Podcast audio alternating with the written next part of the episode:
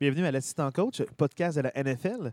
Je me présente, mon nom c'est Julien Gagnon, je suis en compagnie de Marc-André Morisseau. Bonsoir, coach. Bonsoir. Euh, là, maintenant, là, il y a eu beaucoup de matchs euh, en fin de semaine. La semaine 1 est enfin passée. Oui. Euh, beaucoup de matchs de football ont été joués, beaucoup de ballons lancés, beaucoup de ballons échappés, euh, beaucoup de, de courses. Oh, J'aime que tu décrives chacune des situations de jeu qui Bon. peut se produire dans un match de la NFL. Je vais être émotif. Pour de vrai, aujourd'hui, je vais être émotif. Euh, c'est sûr que là, dans le fond, on enregistre un mardi. On a vu tous les matchs de la NFL ou euh, les highlights ou les résultats. Ouais.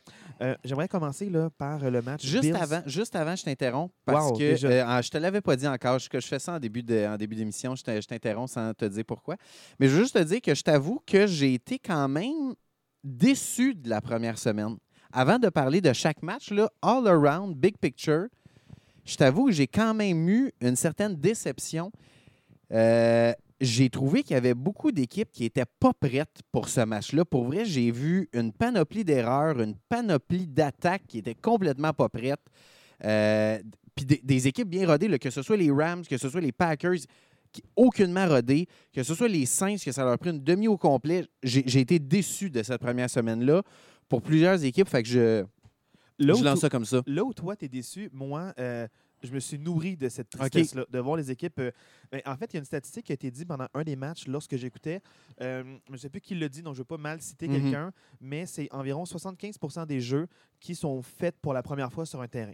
Donc, c'est-à-dire que la défensive euh, qui, qui affronte ces jeux-là, souvent, il y, a- y y littéralement trois jeux sur quatre, là, si on peut rabaisser ça à, à- à une statistique, là, trois jeux sur quatre qui n'ont jamais vu. Donc, euh, l'attaque aussi, l'a jamais vraiment exécuté en match. Puis des fois, un peu la même formation, le même jeu, comment il se développe, va, va produire d'autres choses. Au début, ça a été un jeu de passe euh, les trois premières fois. La quatrième fois, un jeu de course. Puis le synchronisme est, est vraiment essentiel. Ils veulent. Puis là, c'est là le compromis un peu dans les matchs pré-saison où on ne veut pas que nos joueurs se blessent, mais j'en parlais, c'est important d'avoir beaucoup, beaucoup de répétitions. Sinon, tu te viens avec des blessures. Sinon, le synchronisme n'est pas là et tu manques tes jeux. Donc, tu disais, Aaron Rodgers n'a pas besoin de matchs pré-saison. Puis on regarde encore une fois cette année, il aurait peut-être dû jouer en pré-saison finalement parce que ça n'a pas été fameux l'attaque. Donc, tout ce que tu as dit était valide pour le match Packers-Vikings. Oui. Là, on va voir pour les autres matchs, on va Ouais, en parler parce que je ne suis pas d'accord avec tous les matchs. Peut-être que ceux que tu as vus, on va en reparler plus Peut-être ouais, détail. peut-être ce que j'ai vu, ouais, c'est ça. moi, j'ai vu des matchs euh, vraiment bien. J'ai hâte de voir, toi, qu'est-ce que tu as vu? On ne s'est pas trop parlé de chaque match, mais j'aimerais qu'on commence par le commencement. Euh, je pense qu'il y a un match que les deux, on a écouté euh, au complet ou presque. Moi, je peux dire que je l'ai écouté au complet. Toi, je pense que tu as dormi à un moment. Le premier match de la saison, Bills-Rams. Bills qui l'emporte 31-10 contre les Rams à Los Angeles. Comment tu as trouvé ce match-là, toi? Ben, je, vais, commencer par le début. J'ai vu 100 de la première demi. Je me suis endormi durant la mi-temps. Donc, la deuxième demi, j'ai uniquement vu les faits saillants. Donc, je peux pas, euh, j'ai pas vu du play-by-play. Ce que je peux dire de mon côté, euh, on en parlait un peu dans le podcast la semaine passée. Je vais commencer par lui. Je vais commencer par Von Miller. Euh, la semaine passée, on parlait que ce gars-là, il allait peut-être amener plus de, de- de l'expérience, mais peut-être moins sur le terrain à cause de son âge. Mais vraiment, c'est incroyable. là. Il, y a- il a eu, il y a eu deux sacs du corps dans le match euh, contre son ancienne équipe avec qui il a gagné le Super Bowl l'année passée. Euh, vraiment, ce gars-là, il a amené plus que du leadership. là. Il a amené du gros jeu. Euh, il a vraiment fait une différence sur le terrain. là. Ouais, tout à fait, vraiment. Donc, je voulais commencer par lui. Moi, ce que je peux dire dans la première demi, c'est que pour vrai, à la, à la mi-temps, c'était 10 à 10. Quand je me suis endormi, c'était 10 à 10 à la mi-temps.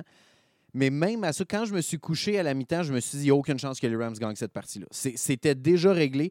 Pour vrai, si ça n'avait pas été des revirements, de, en fait, des deux interceptions de Josh Allen, dont une qui était clairement pas de sa faute, son receveur s'est littéralement fait voler le ballon dans ses mains. là. Euh, la deuxième, en fin de demi, c'était plus une mauvaise décision de Josh Allen. Mais euh, si c'était pas de ces deux interceptions-là, les Rams n'étaient pas du tout, du tout dans le coup. L'attaque des Rams n'a absolument rien fait. Euh, on en parlait la semaine passée par rapport à Allen Robinson qui arrivait là comme deuxième receveur après Cooper Cup. Il n'a rien fait.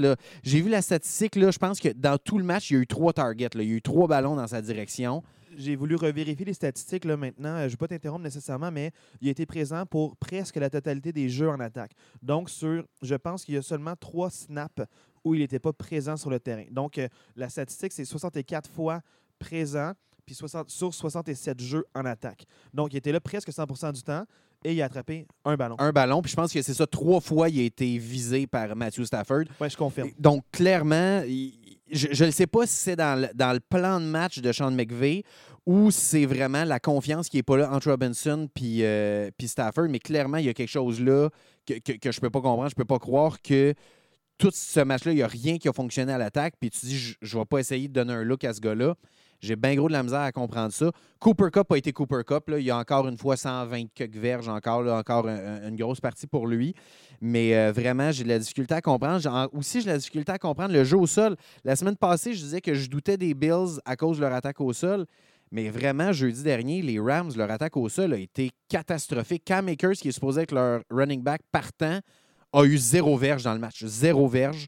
Je pense qu'il y a eu deux carries pour zéro verge dans le match. Euh, c'est Anderson qui a pris le, gros de. Anderson et Cook, qui est leur troisième running back, à sa première présence, échappe le ballon suite à une interception de Josh Allen qui, deux jeux plus tard, redonne le ballon aux Bills. Et ils en ont profité pour marquer sur la séquence. Donc, euh, un, revirement coup sur coup à deux jeux d'écart, à 37 secondes d'écart. Ça fait extrêmement mal euh, aux Rams. Oui. Et puis, tu sais, c'est sûr que les Rams, ils ont quand même perdu deux joueurs de ligne offensive durant l'entre-saison. J'oublie leur nom, mais je sais qu'ils en ont perdu deux.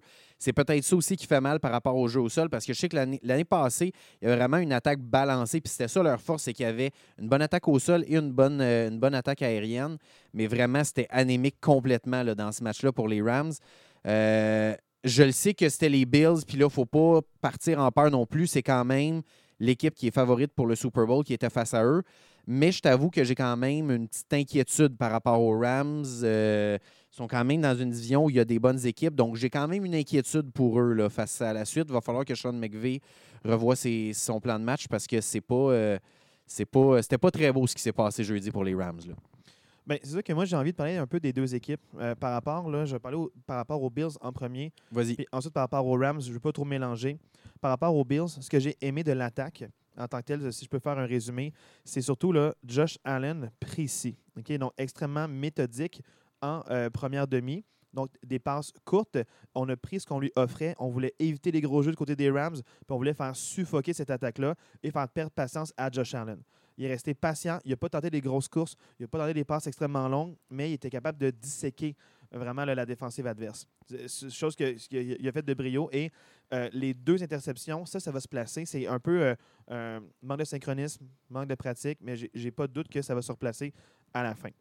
Par rapport à la défensive des Bills, Von Miller, un impact foudroyant durant le match, extrêmement présent. Donc, il n'y a pas juste le leadership, mais comme tu as dit, euh, l'athlète qu'il est est encore en pleine forme. C'est un des meneurs au niveau des sacs. parmi les joueurs actifs, il y en a plus de 100. ça va augmenter encore cette année. Pour être très impressionnant. La défensive des Bills a bien muselé Cooper Cup. On, savait qu'elle allait être importante. Ils ont, eu un plan de match sur lui. Donc, vraiment, bravo à la préparation de l'entraîneur. Cette, préparation-là de l'entraîneur, je c'est plus Sean McVay en entrevue qui a dit euh, Je prends beaucoup de fierté dans la préparation de mes joueurs et euh, je prends le blanc par rapport à la défaite. Je considère que les Rams, un des plus grands problèmes, ça a été le remplacement des, des receveurs de passe. Cooper Cup, on le connaît, mais le problème, c'est que si est bien couvert par une bonne défensive, qu'est celle des Bills, quelle est leur deuxième option? Robinson, on dirait, n'a pas été cette deuxième option tant, attendue. Euh, je ne sais pas si c'est un manque de pratique dans les, dans les entraînements. Je ne sais pas si c'est un manque de, euh, de match pré-saison où est-ce qu'ils n'ont pas beaucoup joué ensemble. Donc, peut-être que ça va se placer. Peut-être que ça ne se placera pas. J'ai hâte de voir. Mais ils ont beaucoup de talent pour les porteurs de ballon. Donc, moi, j'ai pas peur pour les Rams parce que ça reste que dans la NFC, qui cette association-là, il y a eu beaucoup d'équipes qui euh, ont eu de la misère l'an passé. Il y en a qui sont en reconstruction. On ne sait pas trop à quoi s'attendre. Donc, le chemin est quand même libre dans les matchs de cette association-là. Dans leur division, ça va être difficile, mais dans leur association, je pense qu'ils vont bien s'en sortir malgré tout.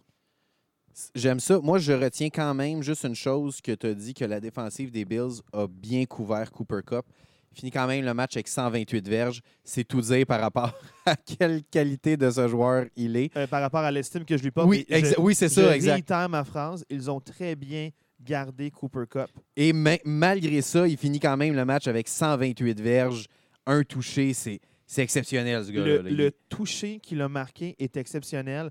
Et c'est, dans le fond, il était dans la, fin- dans dans la toute fin de la zone de but. Il, il était sur la limite euh, Ouais. euh, extérieure. C'est extrêmement difficile de défendre cette zone-là. Pas beaucoup de receveurs qui peuvent attaquer cette zone-là parce que, il y a- c'est juste pour réaliser, là, souvent les jeux qui vont fonctionner dans la, dans la zone de but, c'est les jeux aux extrémités parce qu'il y a moins de joueurs entre euh, la cible et le corps arrière. Donc, peu importe la cible, si c'est un tight end, un porteur de ballon euh, ou euh, un, un receveur, quand on lance, il y a du monde dans le trafic. Tu as ta ligne à l'attaque, tu as ta ligne défensive, tu as les secondaires, puis là, tu as la tertiaire qui est en train de couvrir ce joueur-là. Il y a du monde dans le chemin. Il n'y a pas beaucoup de place à l'erreur. Souvent, c'est des passes qui sont interceptées s'ils ne sont pas captés et non rabattues comme sur les jeux sur le côté. Donc, attraper une passe là avec l'ouverture qu'il y avait, c'est un jeu exceptionnel. J'étais wow, je, capotais. Il était vraiment bien défendu par la défensive. La défensive était là, là. c'était un super beau jeu. Exact. Donc, euh, c'est ça. C'était juste pour ajouter sur le fait que les Bills ont super bien joué ça.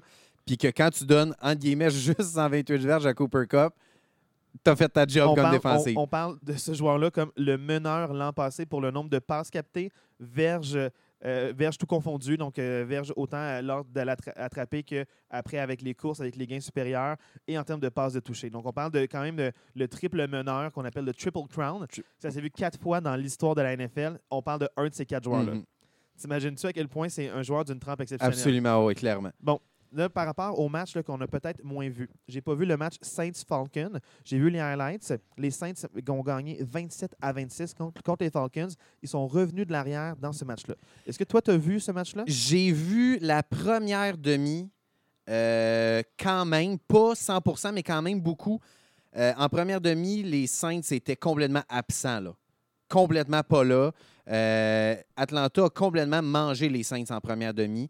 Euh, je me souviens plus du score à la mi-temps, mais c'était- pas serré du tout. là. Pour de vrai, mémoire, c'est 27, euh, non, 26-7 ou 26-10. quelque chose comme ça. Mais en tout cas, les Saints n'étaient pas là du tout. Là. Pour vrai, à la mi-temps, je me suis dit, j'en reviens pas que les, les- les Falcons vont torcher les Saints comme ça. C'était un non-match. Corderell Patterson, encore une fois, La légende. la légende Corderell qui s'est fait une niche avec les Falcons l'année passée, qui encore une fois match de feu. Euh, vraiment, c'est. Moi, j'étais j'étais- j'étais é- ébahi par cette équipe-là. Est-ce que tu peux nous parler un peu de ton amour pour Corderell Patterson? Corderell Patterson, euh, il jouait avec Chicago par le passé, il jouait contre les Packers, il, il retournait des bottées. Puis l'année passée, il s'est trouvé une place avec les Falcons. Puis l'année passée, j'avais euh, quelques problèmes de running back euh, dans mon fantasy. Alors, je suis allé chercher Corderell dans mon, euh, je pense, à la semaine 2 ou semaine 3 l'année passée dans les waivers. attente, on s'est rendu compte que c'était un joueur qui, match après match, avait beaucoup de verges. euh, vraiment, là, puis on dirait le, le- les équipes ne trouvaient pas de plan de match pour le contrer, autant par la course que, euh, que que par la passe. Là, parce qu'avec les Bears, quand ils se sont rendus compte qu'ils retournaient bien les bottés, euh, c'est même, en fait même le meneur pour les euh, pour les, euh, euh, pour les toucher marqués en retour de, de, punt ou de, de botter d'envoi. Donc, euh, c'est lui le meneur actif par rapport au, au, au toucher euh, dans, les unités spéciales. Ils ont, ils ont décidé de le mettre comme receveur de passe, les Bears. Et là, dans le fond, c'est sûr qu'il y a eu des verges, il y avait des jeux explosifs, il y avait des longs gains. Mais on parle d'un vétéran, c'est sa neuvième saison. là. Sa neuvième saison. Et malgré l'an passé comme running back, donc unité spéciale, receveur de passe, running back, et là, il joue encore sa neuvième saison. Euh, pour vrai, c'est une inspiration. C'est un joueur, là, je pense, qui n'était pas drafté ou drafté très, très, très, très tard. Il a fait sa place, il a roulé sa bosse. Euh, chapeau à lui d'a- d'avoir trouvé une niche. Absolument. Puis chapeau, chapeau au coach des Falcons de l'utiliser à sa juste valeur aussi, puis de le mettre à un endroit qui peut produire puis qui peut aider son équipe. Parce que pour vrai, de la façon qu'il joue en ce moment, Corderell, pas mal n'importe quelle équipe de la NFL le prendrait. Définitivement. Euh, donc, moi, vraiment, j'ai pas vu la deuxième demi. fait J'ai vu les highlights, mais j'ai pas vu en direct. Fait que c'est difficile pour moi de commenter. Mais clairement, en deuxième demi, ça a été tout l'inverse. Atlanta s'est effondré, puis c'est les Saints qui ont pris que- mais ça, tu sais l'initiative. pas c'est dû à quoi? Ça reste à voir dans les matchs qui suivent. Euh, Est-ce que c'est la défensive qui t'a exténué? Est-ce que c'est les Saints qui sont redevenus dominants, ont pris de l'aisance, puis ils ont, ils ont- ils ont- ils ont su appliquer le plan de match euh, qu'il y avait? Donc, euh, ça reste à voir dans les semaines à suivre comment ça va se, se jouer tout ça. Absolument. Je veux juste quand même mentionner Michael Thomas, euh, le receveur tout étoile des Saints qui a, pas, qui a presque pas joué l'année passée à, cause d'une grosse blessure. On savait même pas s'il allait jouer cette semaine. Puis euh, finit la partie quand même peu utilisée. Euh, mais il finit quand même le match avec deux touchés. Donc clairement, je pense que euh, la connexion Winston et euh, Thomas risque de faire des siennes cette année. Là. Tant mieux si pour lui, il peut, euh, il peut revenir en force Ouais. cette saison. Match Browns-Panthers, on va parler un peu par rapport au match revanche avec Baker Mayfield qui est rendu par rapport aux Panthers. Euh, c'est un match qui s'est joué jusqu'à la toute fin. Est-ce que tu as vu ce match-là, Marc? Absolument pas. Honnêtement, j'ai très sincèrement, j'ai même pas vu les highlights de ce match-là. Moi, j'ai vu les highlights, mais par contre, j'ai pas d'opinion encore sur aucune des deux équipes. Simplement dire que les Browns sont encore extrêmement dominants à la course. Donc, même si leur corps euh, signé euh, purge une suspension pour l'instant, je pense qu'ils vont être capables de se débrouiller avec d'autres victoires euh, malgré tout. Donc, c'est sûr que euh, Kareem Hunt et Nick Chubb, excellent match, selon les statistiques, selon les highlights que j'ai vus. Mais par rapport à euh, l'équipe en tant que telle, j'ai pas encore d'opinion sur les Browns et les Panthers, moi non plus. Parfait. Prochain match, Bears-49ers, un match sous la pluie. Je pense qu'ils ont le même nuage que- qui a frappé euh, la région du Québec aujourd'hui. Euh, beaucoup de pluie, un match euh, quand la météo s'en mêle, tout peut arriver. Les Bears l'emportent 19-10. C'est un peu le festival des recrues en attaque comme corps arrière. Est-ce que tu as vu ce match-là, Marc? Euh, par, bri- euh, par bribes, euh, j'ai alterné là. Quel- Fait que j'ai pas vu complètement, mais j'ai quand même vu quelques bribes de ce match-là. Pour moi, c'est la plus grosse surprise de la semaine. Très franchement, là. Euh, moi, je m'attendais que Chicago finisse dernier dans la division nord euh, de la NFC. San Francisco, je pensais qu'ils pouvaient peut-être chauffer les Rams en tête de la, division ouest de la NFC. Je comprends que les conditions, que peut-être que la pluie a dérangé un peu certains joueurs puis que ça a peut-être favorisé Chicago. Mais je t'avoue que j'ai été très, très, très déçu de l'attaque de San Francisco. De ce que j'ai vu, Trey Lance n'a pas réussi à faire grand-chose, honnêtement. Euh, je comprends que c'est une recrue puis que c'est son premier départ à titre de vrai partant pour la saison. Plutôt décevant. Debo Samuel, très décevant par rapport à ses standards qu'il a établis la- l'année passée. 52 verges par la passe, 14 verges par la course, un touché, un échappé. C'est clairement pas des standards de Debo Samuel. Donc, euh, pour moi, San Francisco. Sincèrement, j'ai presque rien à dire sur Chicago.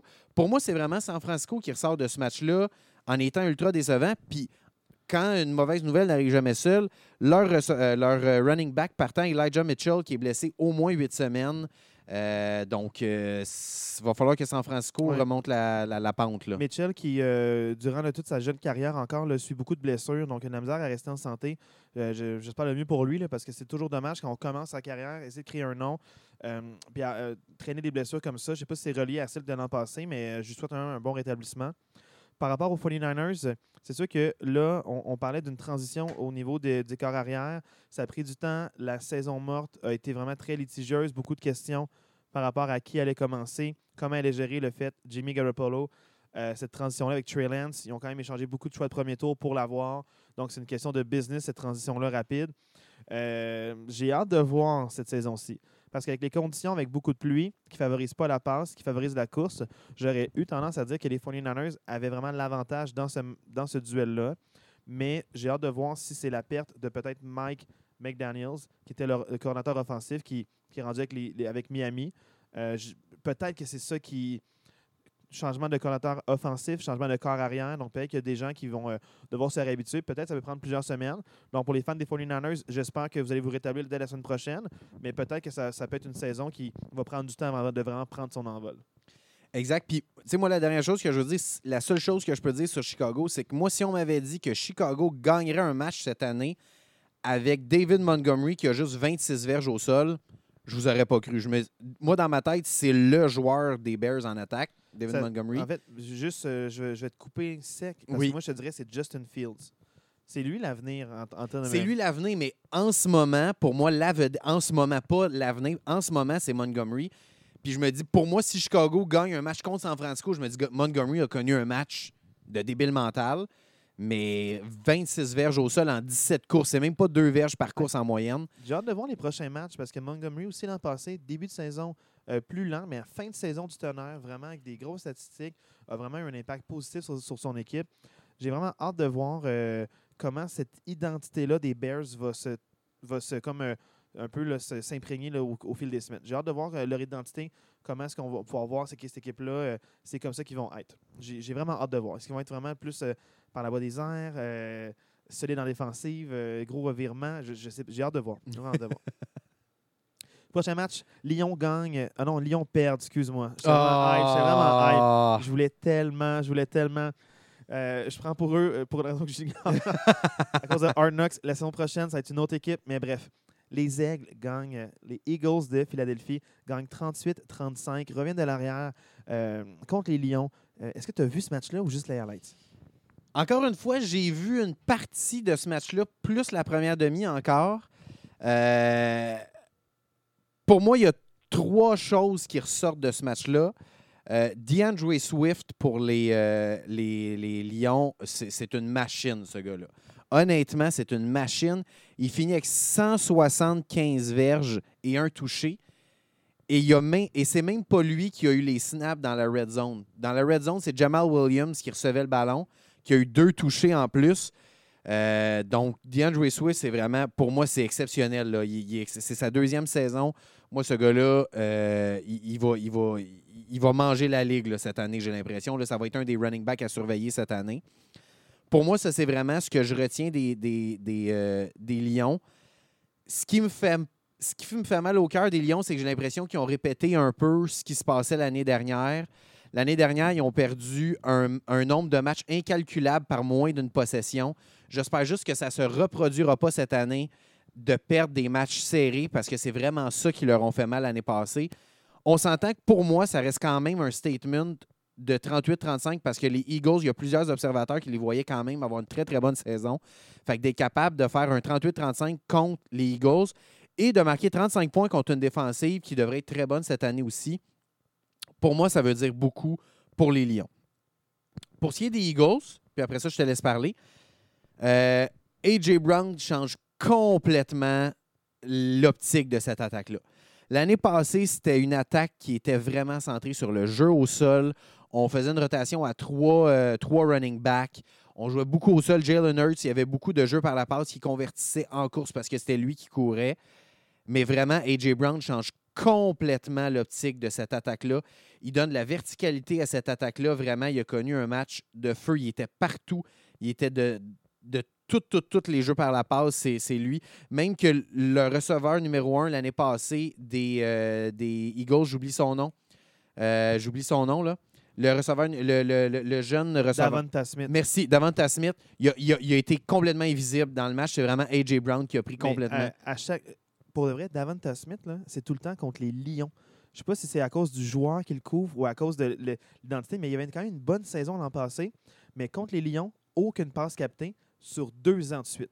Donc, pour deux matchs contre les Lions en deux ans, euh, aucune passe captée. C'est, je comprends pas cette statistique-là. C'est sa bête noire. Mais euh, juste pour finir sur A.J. Brown, 155 verges là, quand même euh, dans le match, c'est exceptionnel. Puis j'avoue que par le passé, j'ai pas, jamais été un grand fan de Jalen Hurts, mais vraiment, moi, en fin de semaine, j'ai découvert un corps qui, peut vraiment appartenir à, peut-être pas top 3 corps arrière de la ligue, mais clairement un, un premier tiers de ligue. là. Jalen Hurts peut clairement amener cette équipe-là loin en série. Je pense qu'il y a, vraiment tout ce qu'il a besoin. Moi, ma surprise là, pour la fin de semaine, tu parlais d'un match tout à l'heure, mais moi, ma surprise, c'est vraiment le résultat Eagles-Lions. Parce que c'est supposé être deux bonnes défensives. C'était leur identité, leur force l'an passé. Et même en match pré-saison, une bonne défensive qui est capable d'arrêter le jeu. Et là, on voit deux attaques qui ont explosé. Les, euh, les Eagles ont, accordé 35 points aux Lions. Les Lions, l'an passé, quand ils, perdaient, des matchs par 3 points, c'était des matchs 20-17, 23-20. C'était c'était 13-10. C'était des matchs là, extrêmement serrés, mais avec un pointage bas. Ils n'accordaient pas plus que 23 points, puis euh, ils perdaient le match quand même. Ils n'étaient pas capables de marquer des points nécessairement de manière constante. Donc là, les Lions ont explosé en attaque, les Eagles ont explosé, explosé en attaque. C'est ça qui me surprend le plus, c'est le nombre de, de, de- de- vraiment de jeux explosifs, le nombre de, séquences à l'attaque avec plusieurs jeux. J'ai trouvé ça exceptionnel d'avoir des attaques aussi à l'aise dès la semaine 1, puis des défensives en arraché. Normalement, quand on parle de nouveaux jeux à l'attaque complètement, euh, ça peut être des fois l'avantage de la défensive parce qu'ils vont profiter de, jeux moins rodés. Et là, au contraire, les défensives n'ont pas été capables de faire les, arrêts clés au bon moment. Un match explosif, vraiment. euh, les deux équipes, je pense, qui peuvent avoir une bonne saison. Et pour les fans des Eagles et des Lions, je pense que je serais optimiste. Être fan des deux, je ne serais pas déçu de la manière que les Lions ont perdu. Puis euh, les, les Eagles, on les voyait gagner, mais seulement par trois points, c'est encourageant aussi pour, euh, pour les Lions. On passe au prochain match. Euh, un match là, c'est quand même très, très, très surprenant. Texan Colts nul dès la semaine 1. J'ai aucunement vu ce match-là. Je suis non. très franc. Oui. Je t'avoue que dans ma tête, c'est un match qui n'aurait pas dû être serré. Fait que c'est comme si je l'ai un peu oublié dans ma tête. C'était clair que les Colts allaient gagner. Puis on se ramasse avec un 20-20. Euh, quand on regarde sur papier, euh, Taylor, 175 verges, un touché. Pittman, le receveur numéro 1 de Matt Ryan, 121 verges, un touché. Moi, je regarde juste ça, je me dis, ah, game facile pour les Colts, ils ont gagné ça, c'est fini. Mais le match est fini 20 à 20, fait que je sais pas où est-ce que ça s'est joué, je sais pas où est-ce que ça s'est perdu, mais clairement, il y a quelque chose qui n'a pas cliqué. Là. Moi, je pense que c'est les Texans, c'est une équipe en reconstruction qui ne veut pas être une équipe en reconstruction. Un entraîneur-chef inspirant qui a vraiment le- euh, à cœur ses joueurs. Ses joueurs veulent, lui rendre. Euh, Mills, le corps arrière des Texans, qui veut faire sa place. C'est une jeune recrue, sa deuxième saison. Il a, starté les matchs l'an passé. Je pense vraiment que les, les Colts n'attendaient pas les Texans. Ils ont vu de haut. Ils se sont fait surprendre. Ils perdaient 23, mais les Colts se sont mis en marche, se sont vraiment euh, regroupés, puis ils ont talonné.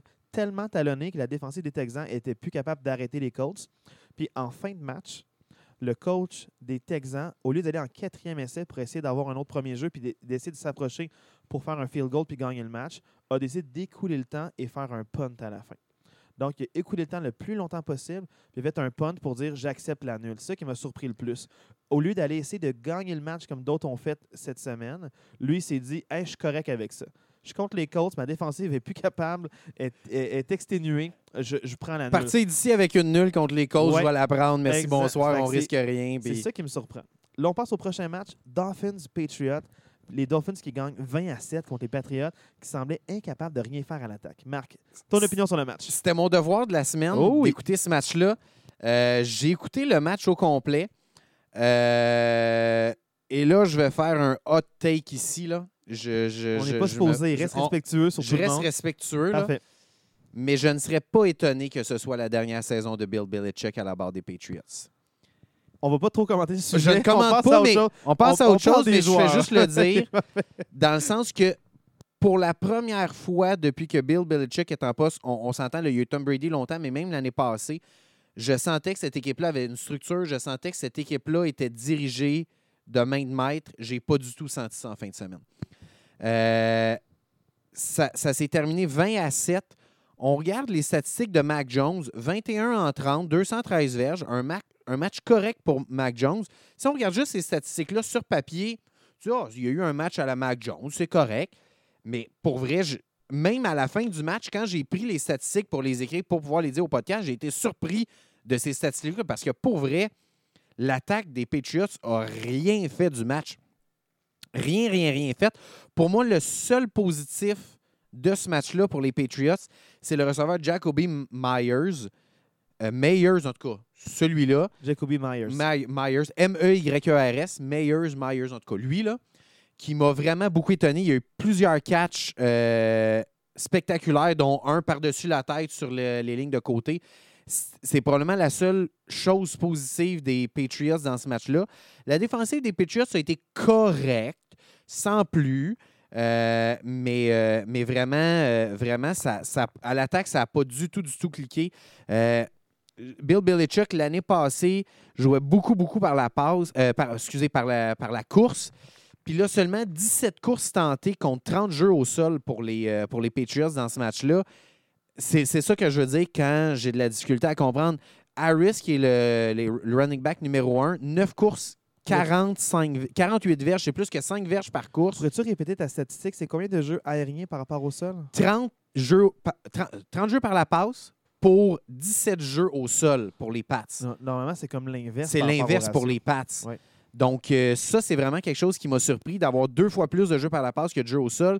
Quand un running back numéro un a plus que 5 verges de moyenne par course, c'est ça que je veux dire. J'ai l'impression que l'année passée puis les années d'avant avec Bill Belichick, on sentait où ça s'en allait. Là, j'ai pas senti où ça s'en allait. Tu un running back qui a 5 points quelques verges par course. Tu lui donnes juste 9 courses dans le match.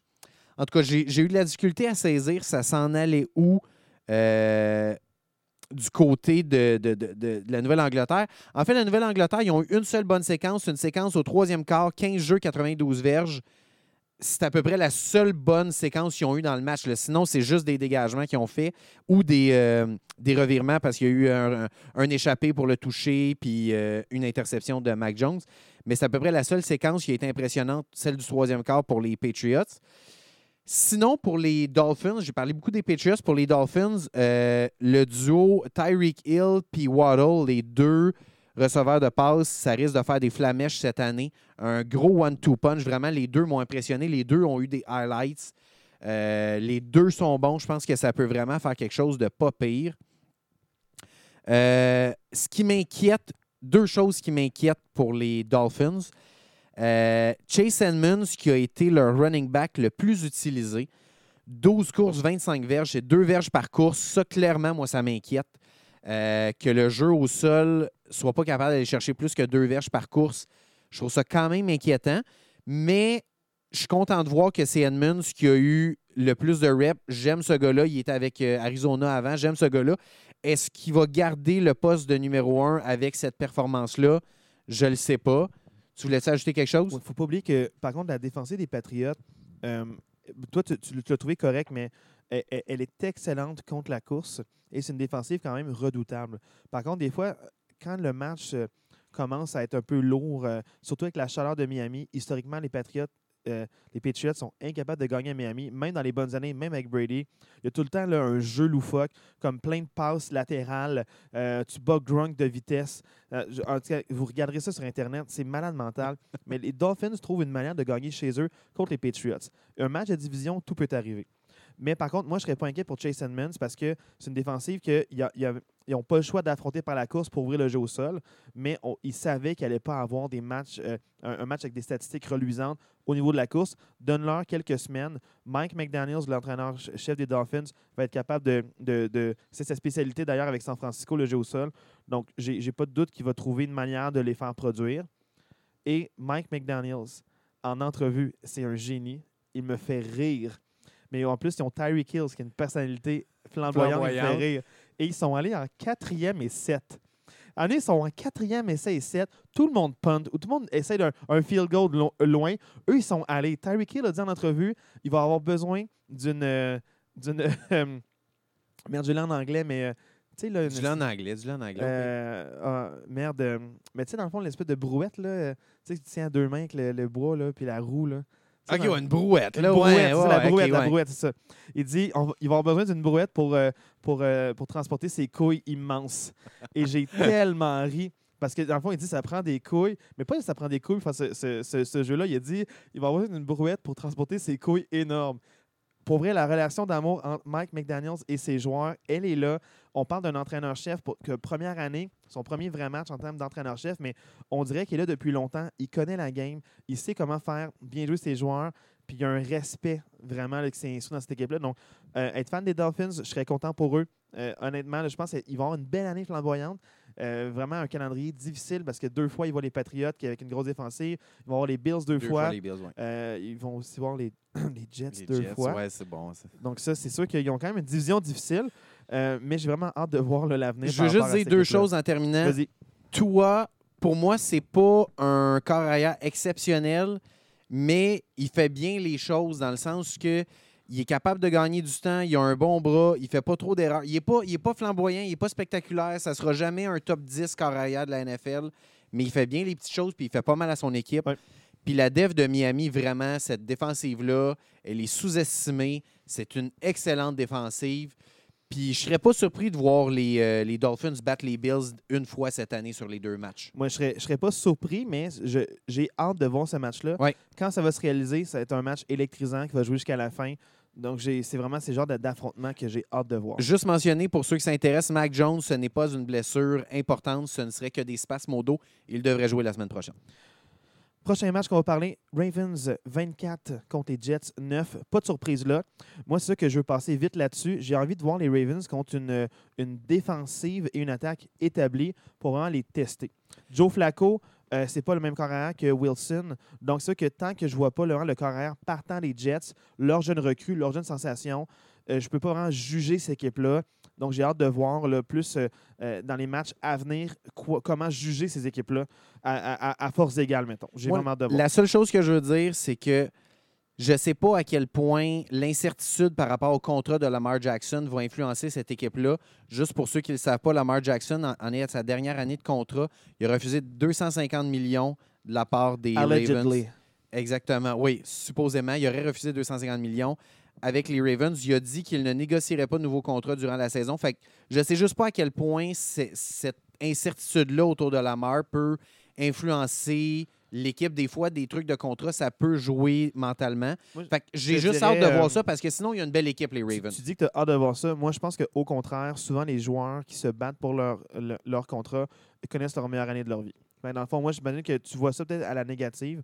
Moi, je vois ça un peu à la positive pour dire que peut-être ça va le motiver et il va sûrement avoir une année extraordinaire.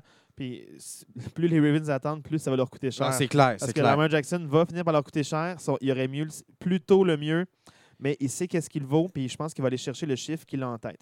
Prochain match, Commanders gagne 28-22 à la toute fin du match sur une super belle passe de Carson Wentz à Dotson.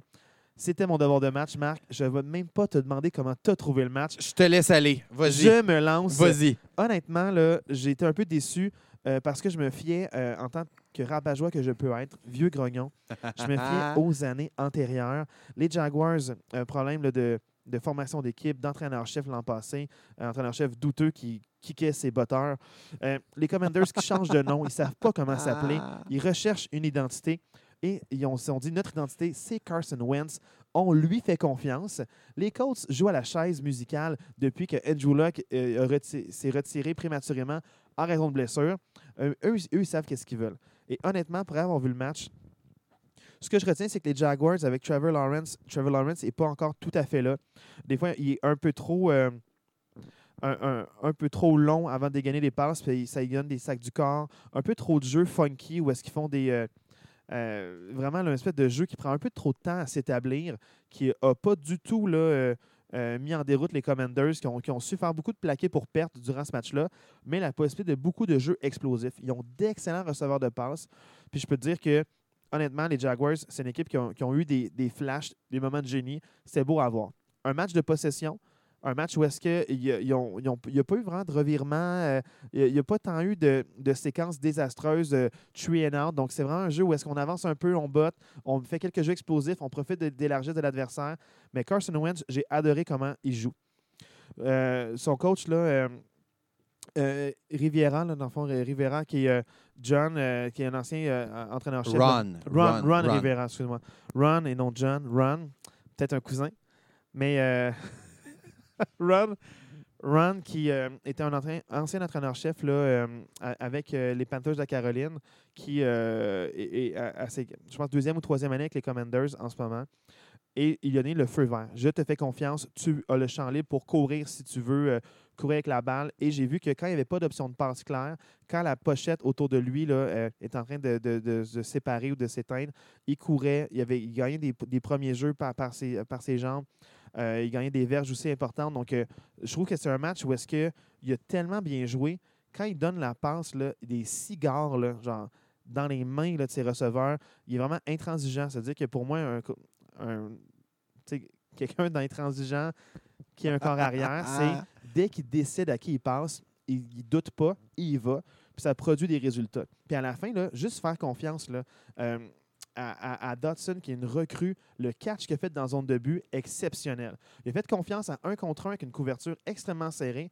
Les Jaguars, l'an passé, c'était pas une bonne défensive, mais ils ont quand même super bien joué en défense contre les Commanders. Et Terry McLaurin, c'est sûr que euh, c'est une, jeune sensation là-bas. Il a eu ses verges, il a eu ses passes, il y a eu un impact dans le match, mais Carson Wentz a impliqué tout le monde. C'est ça que j'ai aimé. Il a impliqué ses running backs autant par la passe que par la course.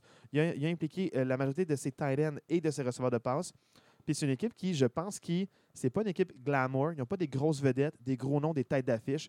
C'est pas Hollywood, mais je serais pas surpris qu'ils battent beaucoup de grosses équipes puis qu'il y ait une bonne saison. Puis je les vois peut-être même en série éliminatoire comme sixième ou septième position, comme le dernier classé. Je pas- deuxième dans leur division, mettons derrière vois les finir Eagles, deuxième derrière ouais. les Eagles. Oh oui, tout à fait. Moi, je les vois peut-être même deuxième, surtout avec les Cowboys, on va en parler plus tard, qui ont des blessures importantes. Euh, donc, moi, je les vois- je les verrais même deuxième. Je ne serais pas surpris de les voir. Là, c'est à une place euh, wild card pour les séries éliminatoires. Intéressant. Fait que tu es quand même content que je t'ai donné ce match-là à regarder finalement. Euh, très, très surpris, agréablement surpris, mais j'ai vraiment aimé le match. C'est un beau match à voir. C'est un match où j'ai pas été stressé, puis j'ai pu apprécier le spectacle, puis c'est un bon spectacle. En termes de fan de football, c'est un match, euh, j'ai trouvé ça agréable à voir. Il y a eu des beaux jeux, puis il y a eu des jeux euh, plus réguliers, là, des jeux qui vont nulle part, là, des jeux un peu loufoques. Mais comme je n'étais pas rattaché émotionnellement à une, une des équipes, ça m'a fait du bien de, de- de voir ça puis de rire un peu. C'était léger, c'était un bon match de football. J'ai adoré, j'ai adoré le spectacle. C'est bien parce que je pense que le prochain match non plus, tu n'as pas été stressé du tout. Ah, euh, non, non, là, je, je vais arriver avec un. je vais parler. là- non, non.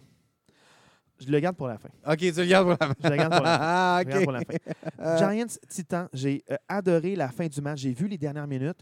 Et ce que j'aime, c'est que les Giants ont gagné 21-20, auraient pu égaliser à la fin du match, mais au lieu de botter, au lieu de jouer pour l'égalité, ils se sont dit on gagne le match, je fais confiance à mon attaque. Et honnêtement, là, ce, je- ce match-là, exceptionnel. Ce que je comprends, c'est qu'ils sont allés pour deux points au lieu de un à la deux fin. points au lieu de 1 à la fin et ils ont gagné le match 21-20. Le coach émotif, il a pleuré, il a chanté du rap euh, dans, dans le locker room à la fin avec ses joueurs. Honnêtement, c'est une victoire inspirante et euh, les Giants ont joué un bon match défensif, un bon match à l'attaque. Moi, honnêtement, j'ai été beaucoup inspiré euh, par la transition qu'ils sont en train de faire. Ils vont faire des flamèches, ils auront des bribes de génie. Puis les Titans, c'est quand même l'équipe qui a fini numéro 1 dans la AFC l'an passé. On les attendait meilleurs que ça. Euh, mais ils ont quand même bien joué. Mais les Giants étaient prêts, ils avaient faim, puis ils voulaient excuser leur saison de l'an passé. Ces gars-là, ils se battent avec fierté. Puis ça a été un super beau match. J'ai adoré ça. C'est Quan Barkley, 194 verges, un touché, presque 200 verges dans le match. C'est plate parce que c'est un jeune running back qui a eu beaucoup de blessures par le passé, mais le talent est clairement là. S'il peut rester en santé, clairement, les Giants vont gagner plus de matchs cette année à cause Ouais. de lui. Euh, prochain match, Chiefs, Cardinals et Chiefs qui gagnent 44-21. Qu'est-ce que tu as pensé de ce match-là? Pour moi, c'est un gros statement des Chiefs, ce match-là. Euh, tout le monde, cette, cette- cette hors-saison-ci, parlait de cette division-là, de la division des Chiefs, comme étant la division de la mort. Toutes les équipes se sont améliorées. On parlait presque plus des Chiefs. Là. On oubliait Patrick Mahomes puis ses Chiefs. On parlait juste des Chargers puis des Raiders qui sont améliorés, puis Russell Wilson qui est rendu avec les Broncos. Il n'y a plus personne qui parlait des Chiefs. Puis si on entendait parler tout le monde, c'est comme si les Chiefs allaient finir dernier dans cette division-là puis qu'ils n'existaient plus. Puis Patrick Mahomes, on disait juste qu'il a perdu Tyreek Hill, il fera plus rien. Ben, il revient avec une performance de 44 points. Performance étincelante. Super gros match des, des Chiefs. Vraiment, pour moi, c'est un gros, gros, gros statement en début de saison. On parlait de plusieurs ratés, de plusieurs bonnes attaques, de, de bonnes attaques des années passées, que c'est- en début de saison, c'était plutôt moyen en fin de semaine. Mais vraiment, les Chiefs sont arrivés prêts à gagner, prêts à jouer. Puis de l'autre côté, pour moi, Arizona, ça reste une déception ce match-là. Arizona, que l'année passée, ils ont eu une bonne saison, sauf qu'ils sont effondrés en fin de saison. Ils ont eu un très, très bon début de saison jusqu'à la mi-saison. Puis en fin de saison, ça a comme dégringolé. Puis ils ont comme poursuivi un peu là-dessus. Je trouve que oui, on s'entend que les Chiefs, c'est une bonne équipe, mais je trouve que les Cards ont, à peu près pas joué. En fait, ils finissent avec 21 points, mais c'est c'est un peu des points en garbage time parce que à la mi-temps, tout le monde savait déjà que le match était hors de portée. Juste pour euh, être sûr, parce que ça que j'allais dire justement, c'est que le 44-21, il y a un moment où c'était 44-7. Donc, euh, ça a été vraiment un match où la défensive s'est laissée aller. Leur but, c'était de contenir, d'écouler le temps puis de ne pas se blesser. C'est ça qui s'est passé. C'est un match là, à la fin, là, euh, il, est vraiment un peu comme. euh, c'est comme si il y avait quelque chose qui s'était éteint aux Cardinals. Il, comme les joueurs n'étaient plus là. personne n'était frustré. J'ai pas vu comme de, de jeu après le sifflet qui me dérangeait, mais tu voyais que les joueurs jouaient, mais ils laissaient, ils laissaient écouler le temps dans le respect. Exact. Est-ce que ça veut dire que Arizona, le fait que Christian Kirk soit, pil- euh, soit plus là, le fait que DeAndre Hopkins soit suspendu, c'est sûr que ça doit jouer aussi dans la balance pour l'attaque. Euh, Chase Edmonds qui est parti aussi, James Conner qui a 100% du rôle de running back. Peut-être que tout ça joue un, un rôle. Moi, j'ai vraiment hâte de voir les Cards la semaine prochaine. euh, parce que je veux vraiment voir, est-ce que c'est vraiment juste parce qu'ils jouaient contre les Chiefs puis que les Chiefs y étaient affamés ou c'est vraiment cette équipe-là qui commence tranquillement à, à, à avoir. à- en tout cas, j'ai très, très hâte de voir. Là, Non, moi, je pense que les Chiefs étaient juste vraiment en forme, motivés. Eux aussi, ils savent que leur division est difficile, donc il- faut qu'ils aient cherché tous les matchs à l'extérieur. Euh, pour moi, les Chiefs restent une meilleure équipe pour l'instant que les Cardinals. Sans rien à voir aux Cardinals, c'est- juste c'est- on parle des Chiefs, c'est quand même quatre fois de suite euh, en, en- en finale de la AFC. Deux fois, ils l'ont gagné, deux fois, ils l'ont perdu. Donc, euh, euh, il serait une équipe qui est dominante depuis quatre ans. Ils vont avoir une bonne saison encore cette année. Prochain match, Chargers-Raiders. Les Chargers gagnent 24-19 contre les Raiders. Est-ce que tu as vu ce match-là? Je n'ai pas vu le match, j'ai vu les faits saillants. Euh, par- OK, parfait. Donc là, Vas-y. je, vais, je vais être franc avec Oui. toi. Là. Tu as beau nommer des, des stat- des statistiques, il n'y a aucun chiffre que tu vas nommer qui va empêcher euh, vraiment mon opinion par rapport à ce match-là. Les. Raiders et les Chargers, deux équipes qui sont électrisantes. Il ne faut pas voir le match comme Ah, il n'y a pas eu beaucoup de touchés, c'était pas un match intéressant.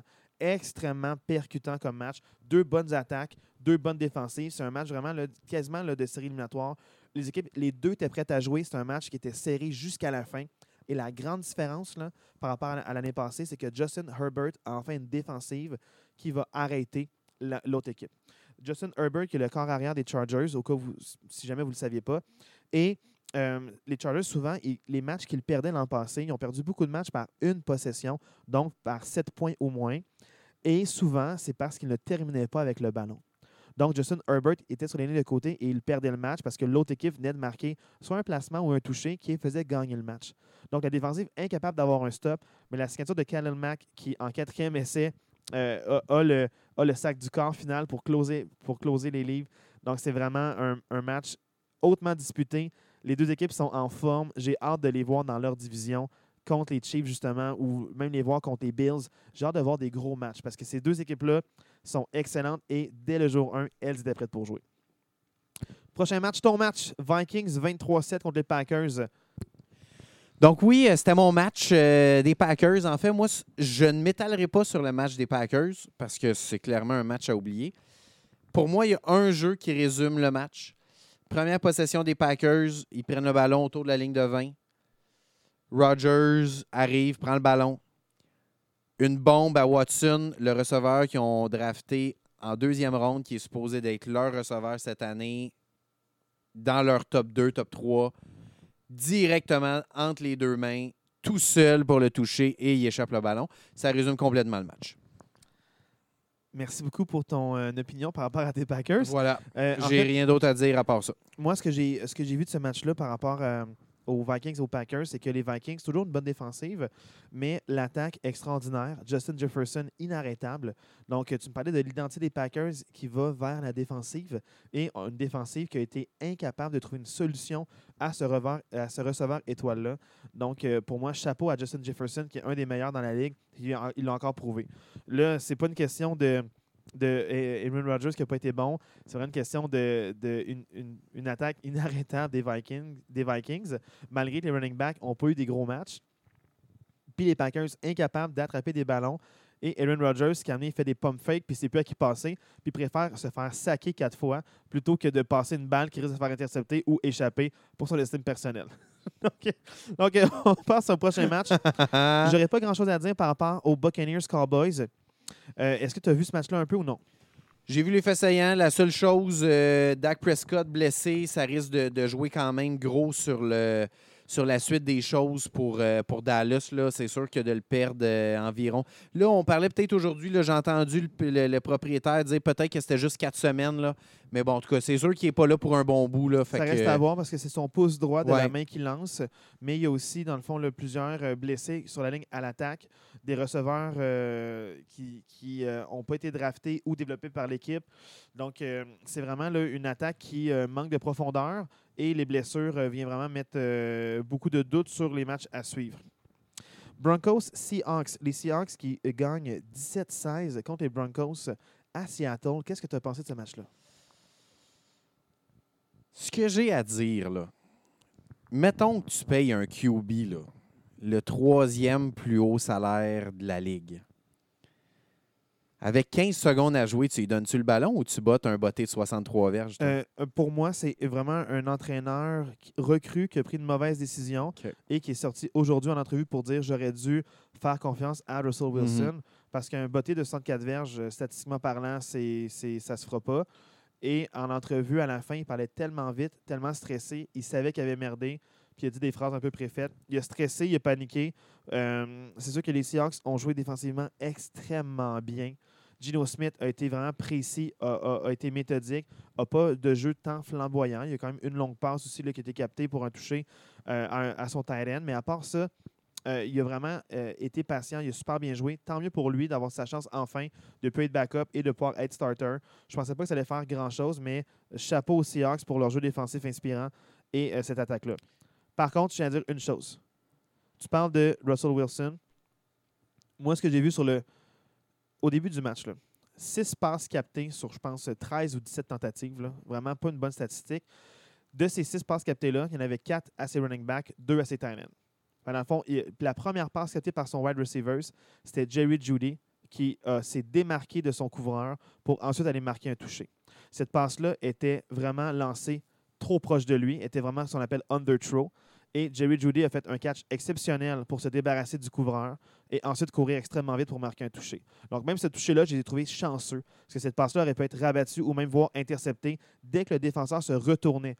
Au lieu de faire face, à- au, lieu de faire face au receveur, s'il faisait face à la balle ou il se retournait, il voyait que la balle était plus à lui qu'à Jerry Judy. Puis au lieu d'un toucher, ça aurait pu être une, interception. Je trouve que Russell Wilson a été trop par rapport au fait qu'il revenait chez lui à sa maison. Il n'était pas concentré, là, trop émotif. Euh, il n'était pas concentré, puis ça a paru ce match-là. J'ai hâte de voir les Broncos euh, peut-être ailleurs que à l'ancienne équipe. moi, je suis pas trop, moi, je suis pas trop arrière. inquiet pour les Broncos. C'était un premier non, non, je match avec tout le, les, justement l'émotivité par rapport au Ils retour de se Russell. Wilson. Moi, je suis convaincu que ça va se placer, les Broncos. Là. Le dernier match qu'on va parler, c'est les Steelers qui gagnent 23-20 contre les Bengals chez eux. Je tiens quand même à dire que les gens ne te voient pas, mais tu as ton chandail des Steelers en ce moment sur ton dos. Puis moi, la première phrase que j'ai écrite ici, j'ai écrit Il n'y a aucune des deux équipes qui veut gagner ce match-là. Je te laisse euh, pour la suite. Je sais que c'est ton équipe. Tu as peut-être plus de choses à dire que moi. Fait que je te laisse aller. J'ai passé par toute la gamme des émotions. Euh, je, je vais être respectueux par rapport à tout le monde et j'en ai vu des matchs de, de football dans ma vie. J'ai vu des matchs depuis que j'ai 11 ans. Euh, maintenant, j'en ai 32. Donc, euh, faites le calcul. J'en ai vu des matchs. J'écoute beaucoup de matchs autres que juste les Steelers. J'ai vu Legends of, Legends of Boom à Seattle. J'ai vu euh, la vieille défensive avec James Harrison, Troy Polamalu. J'en ai vu des défensives. Les Broncos aussi à l'époque. J'en ai vu des défensives. C'est le meilleur match défensif que j'ai vu de ma vie. Les Steelers viennent le jouer en fin de semaine. Une défensive exceptionnelle. Cinq interceptions, sept sacs du corps, euh, des plaqués pour des pertes constamment, des gros jeux en troisième essai et même en quatrième essai, des gros jeux. C'est exceptionnel le match qu'ils ont joué. Puis l'attaque aurait dû être juste ordinaire, voire même, même une attaque horrible aurait gagné le match. OK? Fa- plus- plus- fa- parce qu'ils ont quand même fini par Parce gagner le match. ils ont là, mais- les- ils ont fini, mais l'attaque était désastreuse. Désastreuse. Je ne sais pas si c'est à cause de Mitch Trubisky, le coordinateur à l'attaque, parce que l'an passé, Big Ben, il sortait beaucoup contre Matt Canada, qui est le coordinateur offensif. Il dit que ses jeux, souvent euh, désuets, un peu prévus d'avance. Souvent, les Steelers, l'an passé, euh, première demi, il ne se passait rien. Big Ben changeait les jeux sur la, sur la ligne. Puis là, il se passait quelque chose. Puis là, il gagnait les matchs finalement. Donc, je ne sais pas qu'est-ce qui se passe là, mais l'attaque prévisible, décevante, beaucoup de passes échappées par Deontay Johnson qui viennent de payer. Euh, tu gagnes un 16 millions ou 20 millions par année, attrape la balle, surtout quand c'est pour un premier jeu, quand tu es en troisième et long. J'ai trouvé ça extrêmement pénible à regarder pour un fan des, Steelers. À chaque fois qu'il était à l'attaque, des fois, je fermais la télévision, je changeais de poste. À la fin du match, il faut que tu écoules le temps. Tu mènes encore par un toucher. Tu mènes encore 20-14. Ils font un jeu de course. Ils trouvent une manière d'avoir une pénalité sur ce jeu-là qui arrête le chronomètre. Et là, tout d'un coup, ils décident de passer deux fois. Juste pour être sûr qu'il n'y ait aucune seconde qui s'écoule. Juste pour être sûr de donner plus de temps aux Bengals. Puis, encore plus de temps à ta défensive, qui au final a passé 43 minutes 43 secondes. Les Steelers jamais ont passé autant de temps en défensive dans leur histoire. L'équipe a été fondée en 1933. Jamais la défensive a passé 43 minutes et 43 secondes sur le terrain. Pour ceux qui n'ont pas écouté le pilote, euh, je rappelle que les Steelers, c'est l'équipe de Julien. Vous sentirez euh, l'émotivité dans sa voix. Et Minka Fitzpatrick bloque le extra point pour pas que ça soit 21-20. Ensuite, il y a un, un botté manqué de la part des Bengals en prolongation. Il y a un botté manqué de la part des, de, de, De Boswell. Boswell de plus de 50 verges qui touche le poteau. J'ai fait trois arrêts cardiaques. J'ai été réanimé. Je ne veux pas rire de, de, de- de- de- Non, non, je, mais pour de vrai, là, je ne savais pas quoi en penser. J'étais extrêmement déçu. Ça m'a remis en question. Il y, a, il y a un moment où je me rends. je- C'est parce que tu te rends pas compte, Marc-André. Je vais vite arrêter de parler de ce match-là. les deux premiers jeux à l'attaque. Je, je l'ai texté, là. Je, je vais te dire exactement ce que j'ai texté. Les deux premiers jeux à l'attaque des Bengals, OK? C'est pas compliqué. Je vais, je vais prendre un petit peu de temps là, pour vous dire exactement la, la séquence qui s'est passée. Là. Premier jeu, sac du corps. Deuxième jeu, pick six. Exactement. Donc, tu- la défensive dominante. Là, je me disais, ah yes, on marque des points. Mais là, oh non, la défensive reste encore sur le terrain. La défensive et les, jeux et les unités spéciaux ont fait plus de jeux offensifs, de verges et de points accumulés que l'attaque des Steelers, qui n'est pas capable de gagner deux premiers jeux dans une même séquence offensive. J'ai hâte de voir la semaine prochaine parce que faites-moi oublier ce match-là par pitié. Une défensive légendaire, mais le problème, c'est que ça, ça laisse des traces. C'est comme l'an passé quand on a gagné contre les Bills semaine 1. Tout le monde voyait les Bills gagner. Les Steelers ont gagné ce match-là. Le problème, c'est que Robert Spillin, qui est un des joueurs défensifs, qui est quand même un, un- joueur de, quelques années, quelques saisons, blessé. I, euh, I. Smith, blessé. Euh, TJ Watt, blessé. Euh, Il y en a un autre aussi blessé. Donc, on a quatre, quatre défenseurs sur 11 joueurs partant. On a quatre défenseurs qui sont blessés, qui ne sont pas sûrs d'être là la semaine prochaine. TJ Watt est sûr de ne pas, être là- et pas, pas être là pour au moins plusieurs semaines. On ne le sait pas. Euh, Il y, a- y une- y a blessure à un, un Un pectoral, pectoral. pectoral gauche. On pense que le muscle est déchiré. Ça ne nécessite pas une chirurgie, mais il est, il est out pour au moins 6 à 8 semaines. Ouais. Donc, la moitié de la saison. Euh, honnêtement, ce match-là a laissé des traces. Puis la défensive a- en a tellement subi un coup, a tellement joué fort, tellement C'est quoi, joué raide. 44 minutes que tu me disais 43 tantôt? minutes 43 et 43 secondes sur le terrain. Sur le terrain, c'est sûr Il y a que. eu la prolongation, c'est 10 minutes de plus, mais c'est comme le, le trois quarts d'un match régulier. C'est pas supposé arriver. Donc, moi, pour moi, cette victoire-là n'est pas une victoire, c'est un prix de consolation. Puis ça me fait extrêmement peur pour la suite parce que l'attaque a rien fait. Les, rece- ben, les receveurs de passe n'ont rien fait. Le, le running back partant, Harris, sa blessure au pied est revenue parce qu'il y a un mauvais plaqué ou est-ce qu'il essaie de gagner des verges de plus ou en garbage time. Tu veux écouler le temps, tu prends n'importe quel des deux autres. Prends pas Harris quand tu veux écouler le temps. Tout le monde sait que c'est un jeu au sol. Il s'est fait rentrer dedans, il est blessé. Surtout quand tu sais qu'il est quand même fragile à cause de sa à blessure. cause de sa blessure au pied. Mais c'est honnêtement, c'est ça. C'est juste des mauvaises décisions. J'ai j'ai vraiment peur pour la suite. Puis j'ai été euh, extrêmement déçu puis euh, amer, carrément. Amer. Je ne veux pas en parler trop. J'ai l'air de. Je veux pas pleurer en ondes non plus. non, non, blague à part, c'est juste que je j'ai pas confiance en la suite. Je suis toujours un optimiste, je suis toujours patient. L'an passé, j'ai comme Ah, mais on verra chaque match à la fois.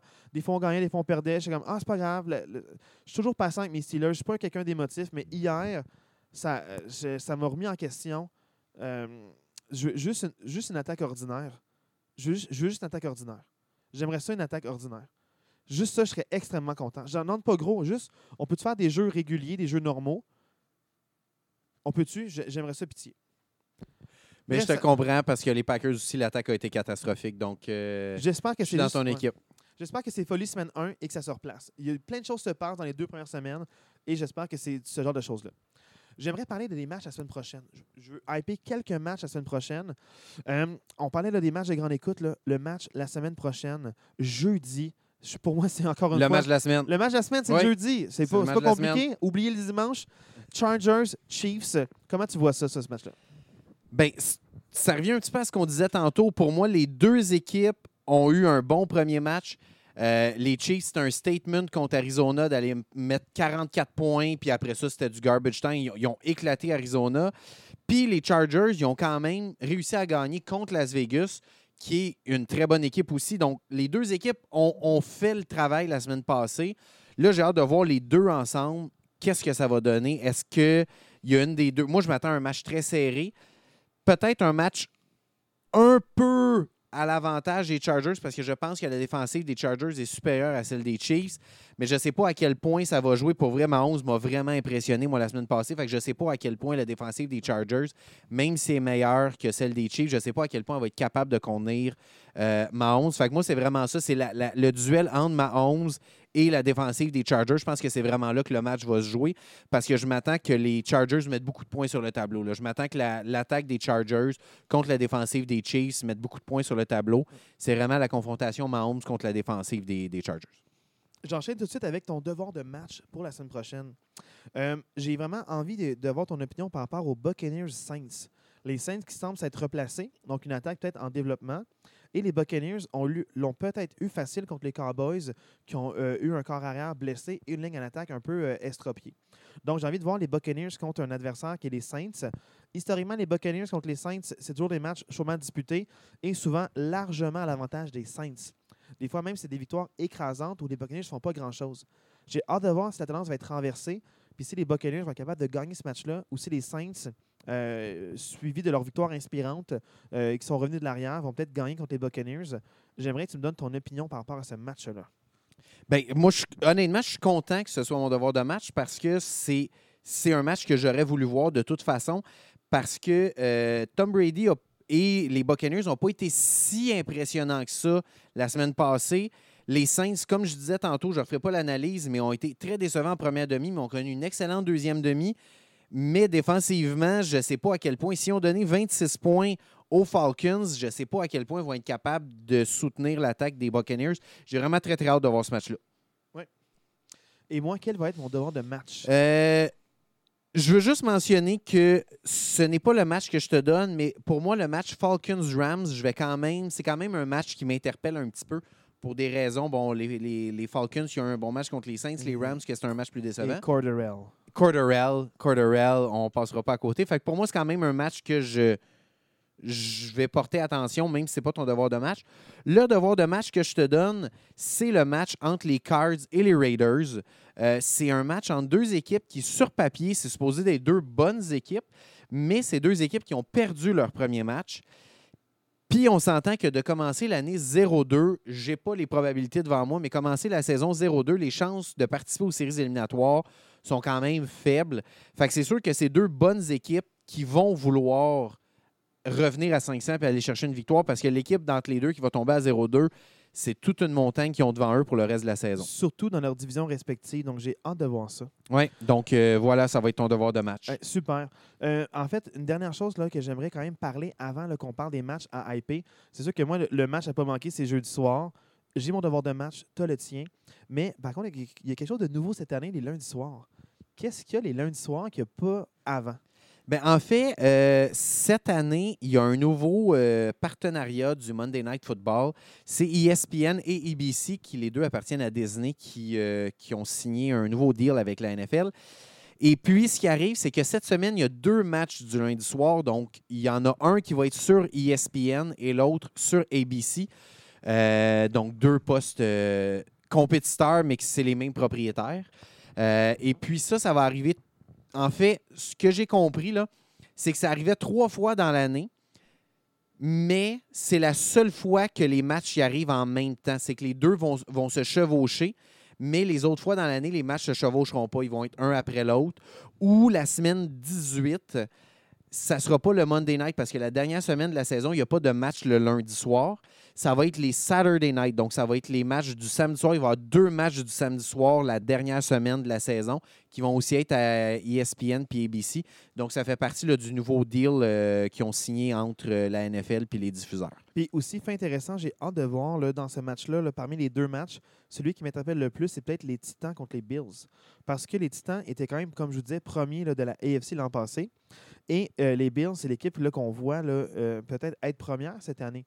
Parmi les, autres qui sont toujours très fortes dans la AFC, qu'on parle des Chiefs qui sont toujours dans le portrait. On parle maintenant peut-être des Chargers, des Raiders. On ne sait pas trop quoi en penser. Cette division-là est extraordinaire. Donc j'ai hâte de voir si les Bills vont continuer sur leur lancée ou si les Titans vont bounce back par rapport aux, résultats décevants de cette semaine. J'ai bien hâte de voir ce match-là. Euh, Est-ce que le jeu au sol va être prédominant? Est-ce que c'est la, passe? Est-ce que ça va être la grosse défensive? Qu'est-ce qui va ressortir de ce match-là? J'ai vraiment hâte de voir. Tu vois, moi, c'est l'autre match du lundi soir qui m'interpelle plus, les Vikings contre les Eagles. Euh, pour moi, c'est deux équipes qui ont gagné leur premier match. C'est deux attaques qui ont été à peu près inarrêtables la semaine passée. Euh, donc, c'est vraiment un match qui m'interpelle. J'ai vraiment hâte de voir à quel point laquelle des deux équipes va être capable de, d'arrêter l'autre parce que je pense que ça va vraiment jouer à ça. La, la défensive qui va réussir à arrêter soit Jefferson ou A.J. Brown va réussir à gagner ce match-là. Oui, puis là, dans le fond, c'est sûr que là, euh, on, on parle depuis un bout de temps euh, l'émission va tirer à sa fin. Euh, honnêtement, pour ceux qui écoutent, j'espère que, que votre équipe là, la semaine prochaine va avoir un match hors du commun. Vous allez être heureux. Vous allez être vraiment là, passer une une belle semaine au travail. on va s'arrêter là pour cette semaine parce que c'est sûr que là, le temps file. on ne veut pas trop, trop hyper trop de matchs. Mais à retenir les matchs du jeudi soir, les matchs du lundi soir, puis durant le dimanche, ben, prenez le match que vous voulez. Je tiens quand même à dire qu'il y a le match du dimanche soir, qui est aussi prime time, qui est les Bears contre les Packers. Donc, ceux qui s'intéressent dimanche Ah oui. soir, que ça vous tente de vous coucher tard. Deux équipes avec euh, une grande histoire et surtout une grande histoire d'amour avec Marc-André. Voilà, c'est ça. Donc euh, là-dessus, merci beaucoup pour votre écoute. Passez une belle semaine. On se revoit la semaine prochaine. Bye bye. Hey, bye bye.